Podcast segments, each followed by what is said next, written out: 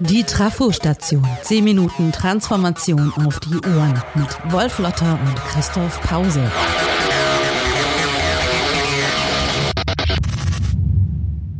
Liebe Hörerinnen und Hörer, diese Welt ist bekanntlich nicht einfach und die Krisen, die wir gerade erleben, bringen uns an den Rand der Verzweiflung. Die alte Ordnung, so scheint es, gerät immer mehr außer Kraft. Gewissheiten werden in Frage gestellt, Wahrheiten stellen sich als Irrtümer raus, als Fehlwahrnehmungen der Realität. Es sind tatsächlich jene Transformationszeiten, von denen einige Leute schon länger sprechen. Was heute geschieht, das war natürlich nicht bis ins Detail vorhersehbar, aber in gewisser Hinsicht ist es so wie in dem alten Witz, bei dem zwei Männer auf einem Ast sitzen, den sie mit großem Eifer absägen.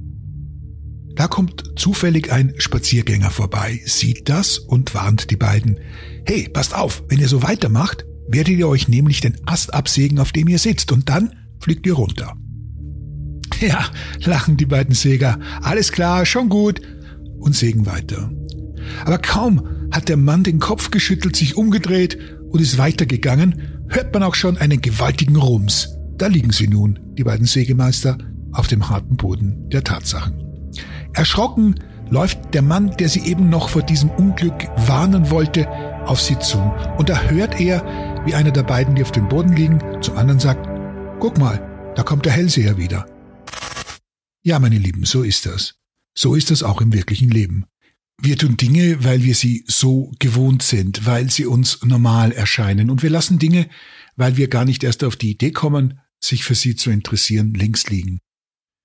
In Zeiten, in denen man viele Entscheidungen unter Unsicherheit treffen muss, neigen wir alle dazu, uns falsch zu entscheiden und an das zu klammern, was da ist. Nun gibt es in Transformationszeiten zwei große Strömungen in der Gesellschaft. Eine, in der der Mainstream und die meisten Leute sich aufhalten. Ein Mainstream, das ist das Klammern an die alten Zeiten. Äh, kein Schuldenberg ist zu hoch, keine Belastung für künftige Generationen zu klein, um nicht zu bewahren, was man heute hat. Viele Rettungspakete erweisen sich bei genauem Hinsehen als Konservierungsschutz, als Besitzstandswahrer Versicherung. Das ist genau das, was wir nicht brauchen. Nichts gegen Investitionen. Es fehlt an vielem nicht nur bei der Infrastruktur für Bildung, digitalem und neuer Mobilität. Aber wenn alle Maßnahmen nur für den Moment getroffen werden, dann verfehlen sie ihr Ziel. Dennoch verbeißen sich viele in das, was sie gewohnt sind und verstärken dadurch die Krise noch, weil sie nicht nach neuen Wegen suchen, die aus dem Desaster rausführen könnten. Nein, sie bleiben bei dem, was sie schon haben. Wie heißt so schön, die Definition von Wahnsinn ist, immer das Gleiche zu tun und sich dabei neue Resultate zu erhoffen. Es gibt aber auch andere, welche, die wissen, dass wir jetzt alternative Wege zu den eingefahrenen Bahnen gehen können. Unser Leben und die Krise ist kein Schicksal. Wir müssen den Ast, auf dem wir sitzen, weder ökonomisch noch ökologisch absägen. Nicht nötig. Wir können auch anders. Aber dazu müssen wir lernen zu differenzieren, Unterschiede zu akzeptieren. Unterschiede sind nämlich eine Superkraft gegen Illusionen. Was heißt das? Die Europäische Union kennt wie das Grundgesetz das sogenannte Subsidiaritätsprinzip. Das kann man am einfachsten als Hilfe zur Selbsthilfe übersetzen. Jeder und jede versteht gleich, was das ist. Wenn sich jemand selbst helfen kann, dann tut er das bitte auch, weil sich die immer begrenzten Ressourcen für Hilfe dann besser entfalten können, und zwar bei jenen, die es brauchen. Zu Recht beklagen wir bei der Hilfe, die wir heute kennen, das Gießkannenprinzip, bei denen alle gleich behandelt werden. Auch diese Gleichheit ist nicht gerecht. Es gibt auch ein Subsidiaritätsprinzip, das nicht auf Personen und einzelne Menschen anwendbar ist, sondern auf ganze Entwicklungen. Beispielsweise die aktuelle Transformation von der Industrie zur Wissensgesellschaft. Hier hieße Subsidiarität etwas ganz Einfaches. Die, die schneller laufen können, die in Sachen Transformation schon weiter sind, sollten von bürokratischen Hemmnissen so weit wie möglich befreit werden. Erleichtert, damit sie mit höherem Tempo Innovation und Verbesserung im System, die dann allen Nutzen voranbringen können. Das macht Sinn. Die, die unsere Hilfe brauchen, kriegen dann nicht ein paar kleine Almosen, die sie dauerhaft als Hilfsempfänger abstempeln, sondern echte Hilfe zur Veränderung, Unterstützung zur Transformation. Konzentration aufs Wesentliche ist das also, vernünftige, rationale Einlassung auf das, was zu tun ist. Das gilt für Talente in Unternehmen genauso wie für Selbstständige, die gut zurechtkommen, wenn sie nicht immer von einer auf Gleichheit und Einheit gebulten Politik, die typisch ist für industrialistische Massengesellschaften, daran gehindert werden würden. Wenn man nun fragt, warum bei Hilfen und Unterstützung immer die Gießkanne ausgepackt wird, ist die erste Antwort meist wegen der Gerechtigkeit. Das aber ist Unsinn. Denn gerecht wäre zu unterscheiden nach Bedürfnissen, nach Möglichkeiten. Bohrt man dann ein bisschen weiter nach, fragt man tiefer, dann stellt sich raus, dass die große und teure Verwaltung in diesem Land, wie auch in anderen EU-Staaten, nicht in der Lage ist, etwas anderes zu tun, als mit der Gießkanne auf Bürgerinnen und Bürger loszugehen, ganz gleich, ob sie es brauchen oder nicht. Es fehlen schlicht die technischen und organisatorischen Voraussetzungen, es anders zu machen. Und warum fehlen sie? Nicht etwa aus böser Absicht, nein, sie fehlen, weil auch der Überbau, die Kultur so sehr der Einheit verpflichtet ist, der falschen Gleichheit, die man mit Gerechtigkeit verwechselt, dass gar niemand dran gedacht hat, dass ein vielfältiger demokratischer Staat ja genau aus Differenzieren besteht. Nicht im Negativen, sondern im Positiven. Da müssen wir hin. Eine entwickelte Gesellschaft ist eine, die sich von der schlechten Angewohnheit von früher distanzieren kann. Aber natürlich muss sie das erstmal lernen. Unsere beiden Seger sitzen einfach auf der falschen Seite des Astes. Wenn sie ihre Perspektive, ihre Position wechseln würden, dann wäre alles einfacher. Das aber ist die eigentlich schwerste Übung der Transformation. Nicht das neue Lernen, sondern das alte über Bord werfen. Schlechte Angewohnheiten, derer wir uns oft gar nicht bewusst sind. Wie schrieb John Maynard Keynes am Beginn seines Meisterwerks der allgemeinen Theorie von 1936? Zitat Die Schwierigkeit liegt nicht so sehr in den neuen Gedanken als in der Befreiung von den alten. Zitat Ende. Wie wahr. Stimmt.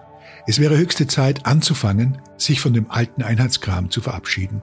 Und zwar bevor wir hart auf den Hintern fallen. Dazu brauchen wir eigentlich keinen Wahrsager. Vielen Dank. Wir müssen die Perspektive wechseln. Wir müssen das Alte vergessen, um dann das Neue zu sehen. So ungefähr fasse ich das zusammen, was wir gerade gehört haben. Perspektive wechseln ist mit das Schwierigste, was wir Menschen machen können müssen. Mein Name ist Christoph Pause, Chefredakteur von Haufe New Management. Das ist die Trafo-Station und bei mir ist Wolf Lotter, der die Perspektive zu wechseln einfordert und einfordert und einfordert. Wolf, herzlich willkommen. Wir haben heute ein schweres Thema, nämlich das Ende der Einheitlichkeit und damit auch eine Neudefinition von Gerechtigkeit. Du hast es gerade sehr gut ausgeführt. Die Gießkanne bestimmt seit Jahrzehnten unser Tun, sei es politisch, sei es auch in Unternehmen. Warum fällt es uns als Gesellschaft und auch als Einzelmenschen so schwer anzuerkennen, dass Gleichheit nicht immer Gerechtigkeit ist. Ja, hallo Christoph. Ich glaube, äh, weil wir nicht äh, verfassungskonform sind. Also wir halten uns nicht ans Grundgesetz. Das ist, klingt jetzt ganz hart, ist ein schwerer Vorwurf im, im, im Alltag, ist aber so. Sonst wird es nicht möglich sein, dass das, was ich gerade äh, gesagt habe, dass auch die Gießkanne für alle da ist, dass die Verwaltung überhaupt nicht in der Lage ist, zu differenzieren und Politiker einfach sagen, wir kriegen das leider nicht hin. Also wenn wir jetzt versuchen, äh, soziale Maßnahmen so zu punktgenau durchzuführen, wie sie eigentlich durchgeführt werden müssten, dann schaffen wir das nicht. Und das ist natürlich auch äh, eine Insolvenzerklärung für äh, einen Sozialstaat, der so auf Einheitlichkeit und sich selbst äh, referenzieren und verwalten äh, gelegt hat wie nichts zuvor. Da müssen wir raus. Also wir müssen ja eigentlich gar nicht nach vorn, sondern wir müssen auf das hin, was wir eigentlich schon haben. Ein Grundgesetz, eine Vorstellung, dass Gleiches gleich und Ungleiches ungleich ist, wie ja ganz explizit ausgeführt wird. Und dass wir unterscheiden lernen, wo ist es richtig, Einheitlichkeit zu haben bei Standards und Normen, die sinnvoll sind. Ja, ähm, niemand möchte Unterschiedlichkeit in der Buchhaltung und Diversität in der Buchhaltung haben. Äh, ich möchte auch keine Diversität im Straßenverkehr haben bei den Regeln. Da sollten wir uns alle dran halten. Äh, und die Normen sind auch vernünftig. Aber es ist nicht vernünftig, Menschen sozusagen immer gleich zu behandeln, äh, wie nach einer Standard- und Normenvorstellung. Damit tun wir uns eigentlich schwer. Also womit wir uns so schwer tun, ist den Aggregatzustand zu wechseln. Und das hat mit einer Art Faulheit zu tun im Kopf, zu der Menschen grundsätzlich neigen, weil sie sagen, lieber lasse ich mir eine Regel machen, und mich in ein Korsett zwängen, weil für mich das Leben dann einfacher wird und ich keinen Widerstand leisten muss und mir nichts selber überlegen muss, als jetzt selbst herzugehen und zu sagen, wie ist denn mein Leben zu gestalten? Denn das bedeutet immer Gegenwind. Also wenn wir verfassungskonform oder nach dem Buchstaben des Grundgesetzes leben würden, in einer demokratischen Verfasstheit, das, was Demokratie ausmacht, also unterschiedlich und verschieden sein wollen, dann müssten wir mehr Widerstand leisten, müssten wir mutiger sein, müssten wir mehr Gegenwind aushalten und müssten vor allen Dingen zuerst einmal lernen, was wir wirklich wollen. Ja, also diese alte Friedrich Bergmann Formel aus New Work, der Kern der ganzen Angelegenheit ist ja genau dieser Satz immer wieder, was wir wirklich, wirklich wollen. Ich wiederhole das sehr, sehr gern, weil das eine unglaubliche Anforderung und Zumutung ist. Und das ist das, wo wir hin müssen. Genau, es ist eine Zumutung, wie du, wie du gesagt hast, für jeden und jeder Einzelne. Und du hast gesagt, es ist ein Fehler im System. Es ist die Verwaltung quasi, die nicht in der Lage ist zu differenzieren. Aber es sind natürlich auch wir selber, wir mhm. alle. Die dann doch gar nicht differenzieren wollen. Also wir haben in der letzten Ausgabe ja über das Thema Bildung gesprochen. Und ich weiß, diese ganzen Diskussionen rund um individuelle Förderung und dass äh, eben auch diejenigen Kinder, die aus welchen Gründen auch immer äh, schnell lernen können, die keine Probleme haben, die vielleicht sogar schon lesen können, wenn sie in die Schule kommen und so weiter, dass die dann aber quasi auf das allgemeine Niveau runterkommen, dass gleichzeitig aber auch diejenigen, die eine besondere Förderung brauchten, die eventuell nicht bekommen, weil es eine Stigmatisierung wäre, wenn man sagte, sie brauchen eine, also sprich, es sind ja wir selber, die quasi an diesem System festhalten wollen. Also es ist nicht unbedingt das Versagen der, der, der Politik. Der Begriff System ist eigentlich schon eine Ausrede. Es wird ja sehr, sehr oft gesagt, das System lässt mich nicht.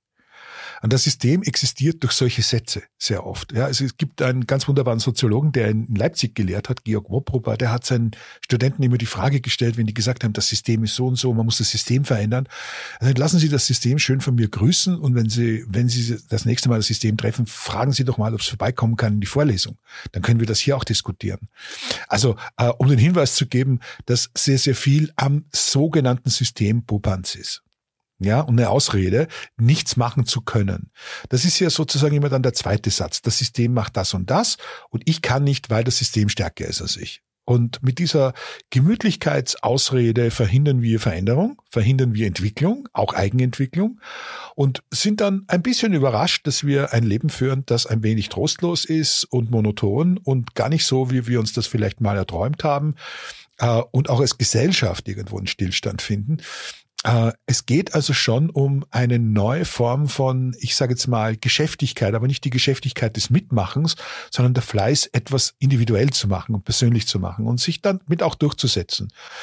Äh, vielleicht beklagen wir auch äh, die falschen Sachen. Ja, also wir beklagen ja sehr oft den Streit in der Politik und den Diskurs in der Politik, aber vielleicht ist der ganz gut. Vielleicht ist Auseinandersetzung und Streit genau das, was wir brauchen. Nicht äh, auf äh, Messer und mit Degen, sondern einfach ein Diskurs, der hart ist, klar ist, aber auch kenntlich ist, wo man Unterschiede auch klar macht. Das ist ein, wäre ein wichtiger Punkt meiner Meinung nach. Einer der, der Momente, wo man äh, streiten könnte, sollte und wo ja auch gestritten wird, ist nämlich genau ja die Frage, wie reagieren wir auf diese, ich habe gelernt, das heißt Polykrise, nicht Multikrise, sondern Polykrise, in der wir uns gerade befinden. Und da hast du eben gesagt, wir haben die einen, die sich, weil alles so unsicher ist, an das klammern, was sie kennen und ein Mehr von dem verlangen, was schon da ist. Und ein paar wenige sozusagen, die sagen, nee, wir müssen anders an die Sache rangehen. Ein Beispiel sind die sogenannten Klimaaktivistenproteste kann man sicher darüber diskutieren, ob es in der Ausprägung richtig ist, aber die eben sagen, wir müssen jetzt radikal was ändern. Worauf ich hinaus will, ist, es ist ja auch ein, ein, ein Thema der Angst und des, des Nicht-Zurechtfindens. Äh, wie, wie schaffen wir es denn, ein wenig von der Angst zu verlieren, angstfreier zu werden und zu sagen, okay, wir wissen auch nicht genau, wo es hingeht, aber so wie es jetzt ist, ist es Mist. Lass uns gehen. Mhm. Ich glaube, eine Gesellschaft braucht das habe ich schon oft gesagt, Neugierkultur und, und eine Lust zum Experiment. Das sind die zwei Dinge. Ich kann auch nicht verstehen, dass die Kritik an den äh, jungen Leuten, die sich aus äh, Sorge vor äh, dem Klimawandel festkleben, größer ist als die Kritik daran, immer weiterzumachen, äh, wie man es gewohnt ist. Das kann ich nicht verstehen. Das ist mir absolutes Rätsel. So sehr ich natürlich den Ärger verstehe, wenn du jetzt morgens nicht äh, zur Arbeit kommst oder einfach auf der Straße nicht durchkommst oder auf den Schienen nicht durchkommst, wo sich die festkleben, den Ärger von Leuten, die nicht wollen, dass Kartoffelbrei über irgendwie Kunstwerke gelehrt wird, meistens ohnehin hin über das Schutzglas, das vorher ist. Äh, alles kann ich nachvollziehen, aber es nicht, kann nicht größer sein, dieser Ärger, als die berechtigte Sorge junger Leute äh, vor dieser globalen Katastrophe und vor einer Auseinandersetzung damit und vor dem Ende der Heuchelei. Denn das ist ja auch so ein Thema, wo es mir dann auch immer aufstößt, wo ich sage, man kann doch nicht im Ernst sozusagen, wenn man die öffentlichen Umfragen immer hört, wo man sagt, ich bin extrem besorgt über den Klimawandel, das sind ja auch, glaube ich, 80 oder 85 Prozent der Bevölkerung, und dann guckt man mal an, was die jeden Tag machen. Und da sind wir wieder am Punkt. Selbstverantwortung ist das Zauberwort. Und wenn ich selbst nicht in der Lage bin, sozusagen mich auch äh, so zu verhalten, dass es, äh, dass es konform ist, um diesen äh, Klimawandel sozusagen zumindest zu reduzieren, ja, äh, selbst meinen Teil dazu beizutragen, dann ist es natürlich lächerlich, wenn ich mich über kleine, scheinbar extremistische Außenseiter beklage, die experimentieren und versuchen, was zu tun wir sind natürlich alle gefordert, extrem tolerant zu sein und nicht nur tolerant, das reicht nicht, sondern auch Schlüsse daraus zu ziehen. Ich bin ja jetzt, glaube ich jetzt gar nicht, dass sich alle jetzt festgeben müssen. Ich bin auch nicht dafür, dass alle alles blockieren. Aber vielleicht macht es beim einen oder bei der anderen mal Klick und zu sagen, das, was ich tue und was ich öffentlich bekenne, ist nicht das, äh, was ich tatsächlich tue. Also nicht, tatsächlich gibt es einen Widerspruch da drin im Handeln und im Anspruch. Und warum ist es so? Vielleicht sind wir auch äh, gewohnt, Moral und Ethik zu konsumieren und einfach zu übernehmen, so wie es uns andere sagen, wie uns die Medien das auch vorgeben und uns nicht selber Gedanken darüber zu machen, äh, was eigentlich richtig und falsch ist. Bei allen Gefahren, die darin lauern, was man sich irren kann, das liegt in der Natur eines Experiments, äh, sind mir Leute, die selber denken, immer noch lieber wie die, die einfach nur nachplappern, was man ihnen sagt wir werden auch mit all dem umgehen müssen, was an Unbildung in der Gesellschaft ist, was diese Fragen angeht, auch mit dem umgehen müssen, das haben wir in der Corona-Krise erlebt, wo äh, Nichtwissen sozusagen in die ganz gegenseitige Richtung ausschlagen kann, Stichwort Querdenker. Aber wir müssen umgehen mit einer Gesellschaft und mit Menschen, die Widerworte einlegen. Und wir können jetzt nicht die Lehre aus diesem Unsinn der Querdenkerei ziehen und sagen, alles, was Widerworte angeht, ist nicht konform zur Norm und zur Wissenschaft und deshalb gibt es das nicht.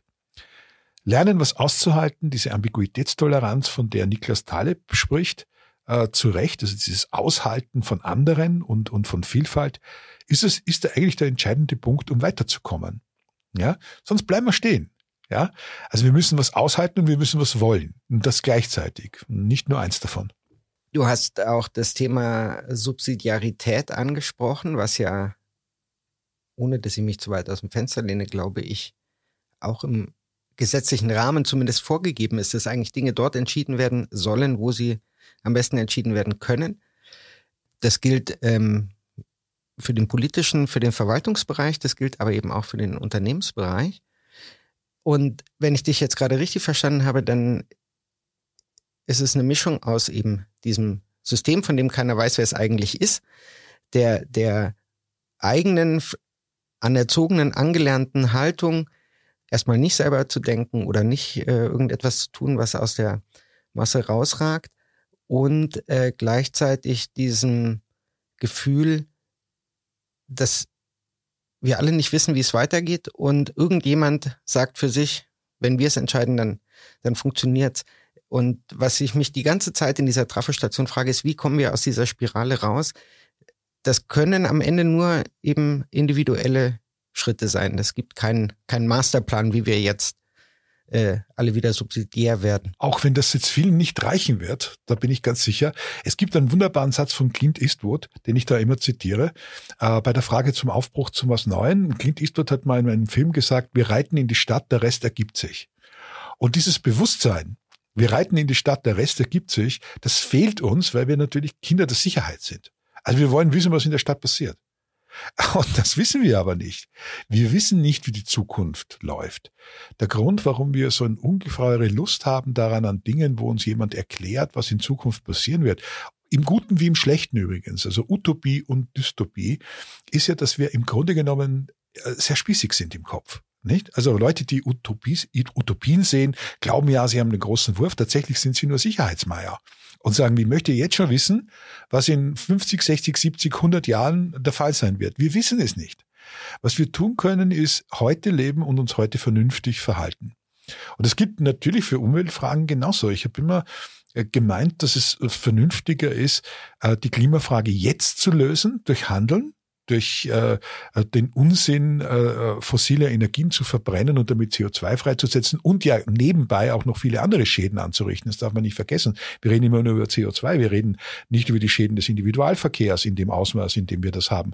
Wir reden nicht über die Beschädigungen durch äh, den Einsatz fossiler Energien in, in der Fabriksgesellschaft etc. Also viel zu wenig meiner Meinung nach. Also aller Quatsch, was wir tun. Wir haben ja Alternativen, aber wir schieben das immer wieder raus, weil es unbequem ist und sind dann lieber Utopisten und Visionäre. Ja, das heißt, wir machen die Arbeit am Morgen. Wunderschöner Satz von Clint Eastwood. Der wusste natürlich, dass er einfach so in die Stadt reinreiten kann, weil er sowieso gewinnen wird. Das fehlt uns, diese, dieses Selbstvertrauen, diese Selbstgewissheit.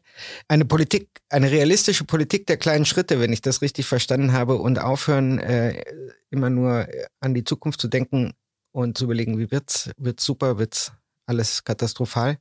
Das nehme ich mit. Wir vertiefen das in der kommenden Ausgabe der Trafostation. Erstmal vielen Dank für diesen kleinen Exkurs hin zu Aushalten von Unterschieden. Danke, Wolf. Vielen Dank, Christoph.